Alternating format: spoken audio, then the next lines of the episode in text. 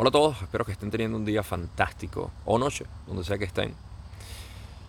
Este video tengo que confesar que inicialmente lo había pensado grabar con la intención de que fuera descriptivo de este proceso, pero recientemente, hace no menos de una hora, me di cuenta de que no había nada que describir aquí y que una descripción iba a ser, por supuesto, eh, una mala guía hacia lo que deseaba. Y por eso lo quiero dedicar simplemente a lo que es la palabra devoción y lo que sería la palabra veneración.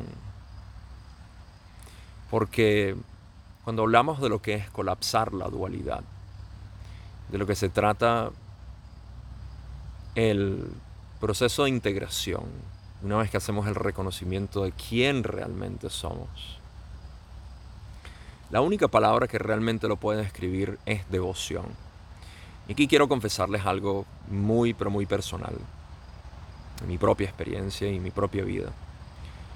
Por razones que muchos de ustedes entenderán, eh, ya sea que me conozcan o incluso si no me conocen, entenderán por qué la palabra devoción y veneración estaba mancillada para mí y reflejaba una especie de fanatismo hacia una creencia, sobre todo porque era una creencia hacia algo invisible como un dios o alguna entidad. Este tipo de veneración me parecía insustancial y vacía. Y yo creé este tipo de aversión hacia esta palabra y por supuesto, todo lo que yo pudiera sentir que era una veneración, lo limitaba y decir, esto es incorrecto, no hay que venerar nada, todo es, eh, todo está vacío. Esto mucho antes de que yo me adentrara en este camino e incluso después de entrarme en este camino, empezó a venir la idea de que cada vez que yo sentía algo de veneración, era como apaciguado por esta este pensamiento o este juicio que existía en mí todavía de no querer sentir esta sensación de, aprecio o de devoción. De alguna manera, esto es algo que en mi propio camino fue completamente saludable porque me mantuvo alejado de venerar algo que fuera objetivo. Y lo irónico de todo esto es que ciertamente era correcto el decir que la veneración hacia algo eh, vacío no lo podía entender, por ende no lo podía hacer. E incluso durante mi proceso, en mi camino de conocer realmente quién soy, este proceso o esta, esta sensación que bulle en uno mismo de veneración estuvo apaciguada hasta que realmente hice contacto con esa esencia de mi ser hace un par de años ya. Y comenzó a florecer lo que es este despertar, este verdadero despertar a la realidad desde mi propio ser. Y en ese momento era innegable la sensación de compenetración con todo, que eventualmente se empezó a revelar como una veneración. Una veneración hacia absolutamente todo en la realidad, no hacia algo en particular. Y puedo ver que esto fue algo inevitable, por más que yo lo quise haber evitado, porque tenía esta convicción de que venerar hacía que yo me convirtiera en algo ya completamente desconectado de todo porque estaba venerando algo en particular a un dios o un objeto como tal. Pero cuando me di cuenta que lo único que hay que descubrir y revelar en nosotros es que lo que esencialmente somos es indescriptible, es inefable, insondable, esa nada, que no es nada. Ra en la ley del uno lo llama plenum, la raíz en latín de la palabra eh, plenitud, no está vacío, es todo. Es todo en potencial. Por eso se ve como nada. Porque si pudiéramos ver todo, no viéramos nada. Y eso es lo que realmente vemos cuando descubrimos quién somos. Lo que estamos viendo es el todo en su infinidad. Eso es lo que realmente soy. Y manifestado me veo como esta vida. En ese descubrimiento todo tiene sentido, todo cobra coherencia, todo simplemente encaja sin necesidad de tener que darle algún tipo de concepto, visualización o definición de ningún tipo. Es un simple reconocimiento como decir, estás vivo. Obvio, Gabo, que estoy vivo porque si no, no estuviese escuchándote a ti. Pero es tan obvio que lo tenemos que obviar. Ese es el problema. Obviamos lo obvio. Y es en ese proceso de regresar en tu esencia constantemente para reconocer lo que eres, que empieza a generar, en mi caso, fue como algo que ya se había como una olla de presión que se tapa la válvula de escape, eventualmente explota, porque la presión es demasiado y termina buscando una fuga. Y esa fuga fue la total expresión de venerar, venerar, venerar esta vida. Poder apreciar el dolor, el sufrimiento, la alegría, el éxtasis. Venerar todo porque todo es simplemente parte de mí, de mi ser. Y de nuevo, prometí que este video iba a ser una explicación eh, o simplemente una expresión de lo que es mi sensación de veneración. Ah, y no quiero caer en descripciones en este momento, pero eso es la manera como lo puedo expresar. Es un, un entendimiento de que esto sigue siendo un juego, el mismo juego que hicimos de niños, el mismo, la misma sensación de de querer interactuar para compartir, reír, amar, desear. Todo esto sigue siendo parte del mismo del mismo continuo experiencial. Es la vida. Esto para mí no hubiese sido posible sin la capacidad de poder integrar lo que es este este reconocimiento. Porque si bien se hace mucho énfasis en la puerta de entrada, poco se habla de lo que hay dentro de este santuario. En pocas palabras, cuando hablamos de espiritualidad, generalmente estamos hablando de los marcos de las puertas que nos llevan a este templo. Se habla de cómo está el cerrojo eh, de la puerta y qué llave utilizar. Y hay un énfasis y un enfoque muy grande en todo lo que es este marco de entrada, este umbral por el cual pasamos.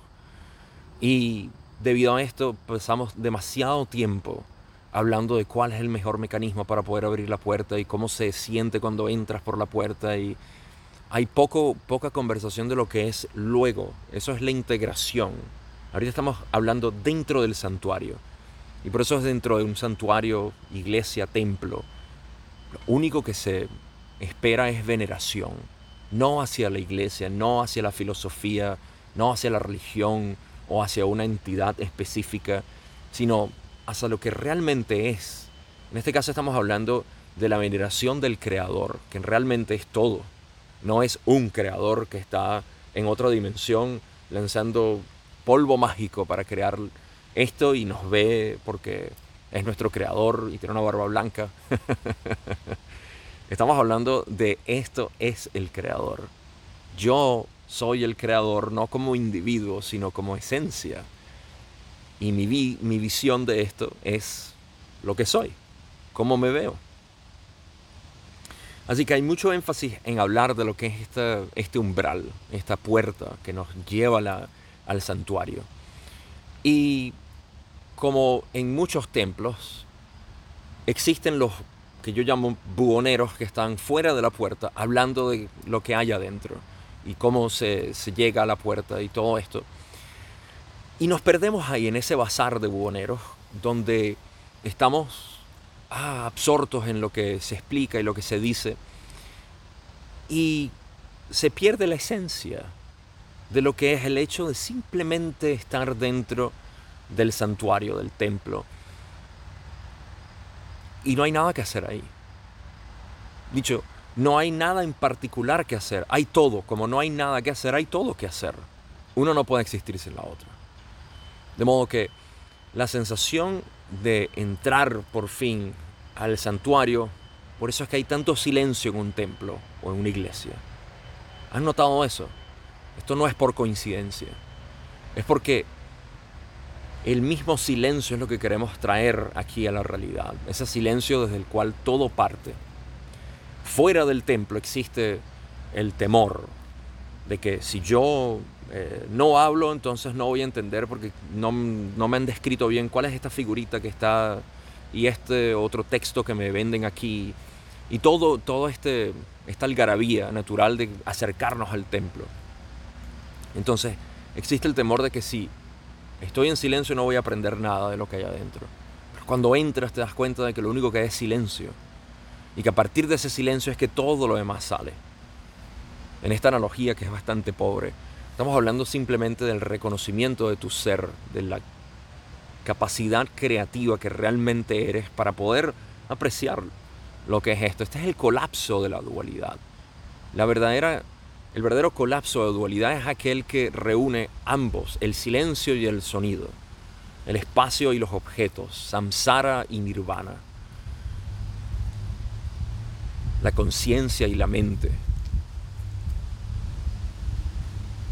Esa es la belleza o la dicha del místico. Poder reconocer esto en cada instancia, en cada conversación en cada silencio, en cada conflicto, eh, en cada agitación, en cada juego, en cada pérdida, en cada ganancia. Reconocer que esto es lo, que realmente existe. Y de nuevo, se pierde demasiado eh, en descripción intelectual. El intelecto tiene su propósito.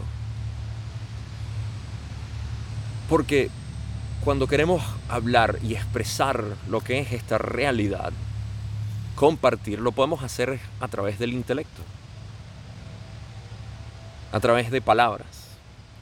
Pero el lenguaje, sobre todo el lenguaje muerto, es, como dijo Emerson, poesía muerta, poesía fósil. El lenguaje está hecho únicamente para describir poéticamente la realidad, no para crear una realidad en base a la realidad. Eso sería crear una ilusión. Esa es una de las capas de lo que llamamos ilusión de vida. Vivimos en la ilusión mental de lo que somos. Y esa, esa ilusión es lo que se empieza a perder es lo único que se pierde en este camino. La ilusión de lo que yo creo que soy y por ende la base de mi sufrimiento. Como parte de este proceso de reconocer quién somos, es inevitable descubrir la parte efímera que forma el ego, el espejismo que genera la mente como ego. Y en este proceso de reconocimiento del ego como algo simplemente, como una creencia, no es más que una creencia, empieza a perder su, su auge, su apogeo sobre nosotros, su puje, su presión, su gravedad sobre lo que son nuestros hombros de ser. Porque reconocemos su naturaleza. Y es lo único que podemos esperar perder en esto. Que Curiosamente, es uno de los deseos del el buscador espiritual. Pero tengo que admitir que esto ocurre como efecto secundario. Este no es el propósito del camino espiritual. Para aquel que se acerca al templo en congoja, en decir, no dejo de comprar estos objetos y no dejo de leer tantos textos que están aquí afuera, pero ninguno de ellos me lleva a la puerta por más que lea, por más que compre, por más que haga, por más que practique aquí afuera con la gente, no llego a entrar a ese templo. Ese es el buscador espiritual deseando eliminar su ego, Precisamente el ego es lo que está perpetuando esa búsqueda. Pero busca, esa es la, la contradicción del ego, el ego espiritual, que realmente está buscando su disolución y se distrae en otro tipo de prácticas y no termina de llegar a la puerta del templo. Así que la ironía aquí está en que al acercarse es como la polilla que busca el fuego porque está atraído hacia esa luz tan potente y tan fuerte, pero para poder meterse en esa luz debe morir. Es como un efecto secundario realmente que el ego se disipa. Y nos damos cuenta que incluso el hecho de yo querer destruir mi ego es una actitud egoica. Porque hay un ego que quiere deshacerse de este ego porque piensa que va a estar mejor sin él. Ambos egos deben disolverse ante la llama imperecedera del Creador. Esa llama imperecedera eres tú fundamentalmente. Y lo que queremos, así como en el templo prendemos siempre una vela hacia lo que sea, una deidad, hacia un familiar o hacia lo que sea, diariamente estamos prendiendo esta vela o esta llama hacia el creador imperecedero que soy yo. Es un reconocimiento que prende este fuego, que enciende esta llama, que ilumina tu ser constantemente al buscar, buscar y encontrar, encontrarte a ti mismo todos los días. Es el proceso de conocerte, reconocerte, recordarte, y constantemente residir ahí para generar esta mayor compenetración con lo que es el universo, la realidad, el mundo, llámenlo lo que quieran, simplemente es el ser y tú eres.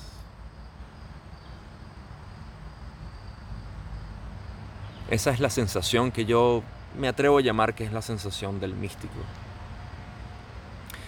Algo que ciertamente no se puede negar que toma tiempo es el proceso de disolución de patrones condicionados y con cada disolución de un patrón condicionado se amplía o toma lugar exponencialmente, debo decir, por cada eh, unidad que se pierde de ilusión, se gana el doble, de manera compuesta, en lo que llamo veneración.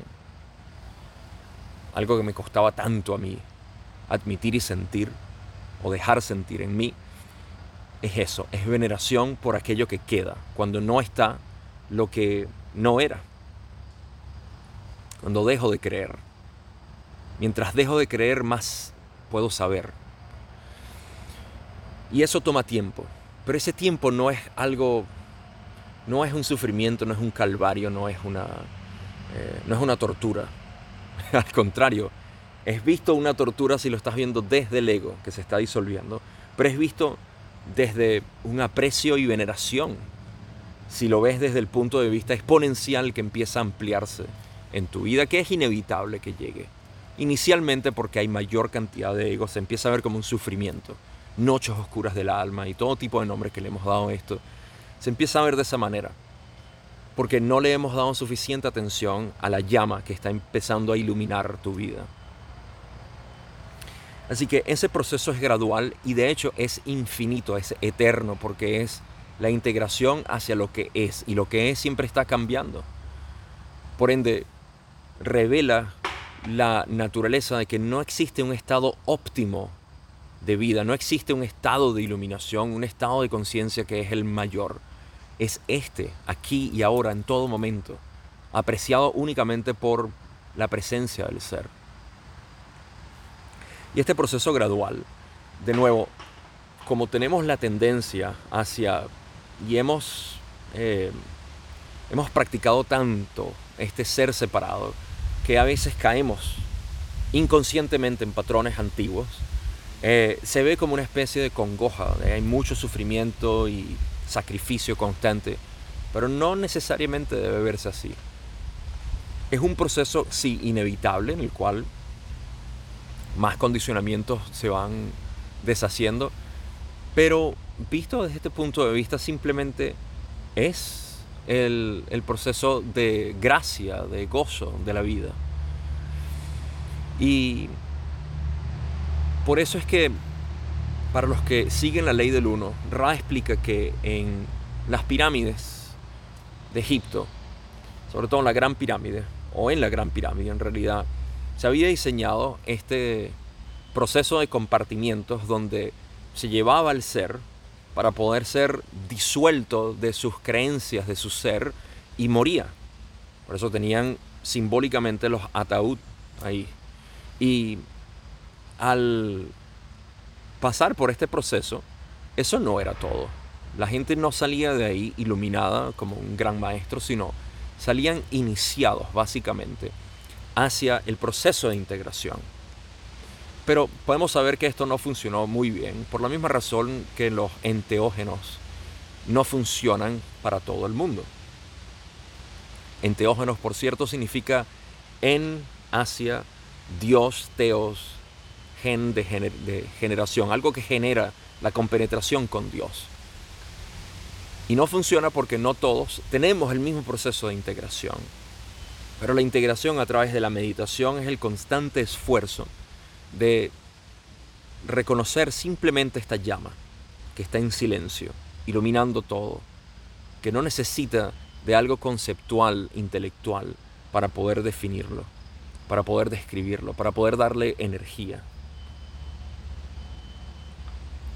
Y esto es en esencia lo que, lo que se ve como, como contraste constante dentro de lo que es el proceso de revelación, de iluminación y la fricción que puede ocurrir entre lo oscuro, lo incierto, o incierto en el sentido de que no es cierto, lo desacertado, lo que no es. Parece un conflicto, parece una batalla, pero no lo es, es simplemente la dinámica de la vida. Y eso es algo que nos hacemos conscientes únicamente desde el saber absoluto, lo cual no requiere, por eso lo llamamos conocimiento no conceptual, es simplemente un saber y potenciado por el reconocimiento constante de esa llama, de esa vela que se prende adentro. Y eso es lo que es la iluminación en sí. Quería compartir estos pensamientos sobre lo que ha sido mi experiencia de poder eh, reconocer e integrar y continuar en este proceso de integración, porque es algo que te sigue llenando de humildad cada vez que tu ego eh, te hace pensar que ya sabes, que ya entiendes. Viene algo a seguir sacudiéndote la vida. Y lo único que realmente puedo decir con total certeza es que el cambio inamovible es el de esta veneración constante hacia lo que es, donde el intelecto juega su papel, como ya dije, de manera poética, no como un elemento que es imprescindible para nosotros poder vivir de manera armónica. Es un juego, es una herramienta, pero no lo es todo. Y lo que lo precede es lo que tenemos que sacar a relucir e integrar. No tengo más nada que compartir, sino agradecerles.